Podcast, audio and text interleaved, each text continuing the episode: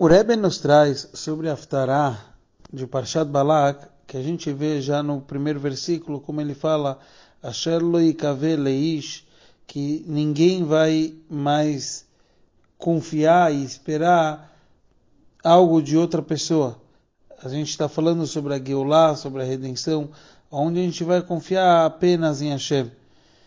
Então, nós sabemos que a Haftarah sempre tem a ver com a Parashá da semana. Ele menciona na Haftarah sobre aquilo que Balak e Bilam estavam falando sobre o nosso povo, sobre a vinda de Mashiach, etc. Mas não é só nisso que a Haftarah deve ter a ver. Deve ter a ver, especialmente já no primeiro versículo, já tem alguma conexão com o conceito da nossa Parashá. A nossa paraxá, a gente vê no final como ela nos fala sobre a Vodazará de Balpeor, que era uma Vodazará que as pessoas faziam, elas, na verdade, defecavam na frente da idolatria.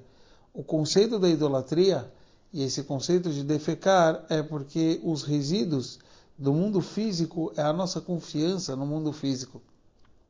A gente tem o prazer do mundo físico, a gente confia no sistema natural do mundo e a gente tem que se lembrar que um Yudi confia em Hashem. Então é verdade que um Yudi vai plantar para poder colher, mas não é porque ele está plantando para poder colher, como a gente fala, e sim plantando porque Hashem mandou plantar para poder colher. Ou seja, eu confio em Hashem, eu confio 100% em Hashem. É por isso que eu vou fazer a parte natural mas não porque a, a, natureza prevalece, e sim porque aquilo que Hashem falou é que prevalece.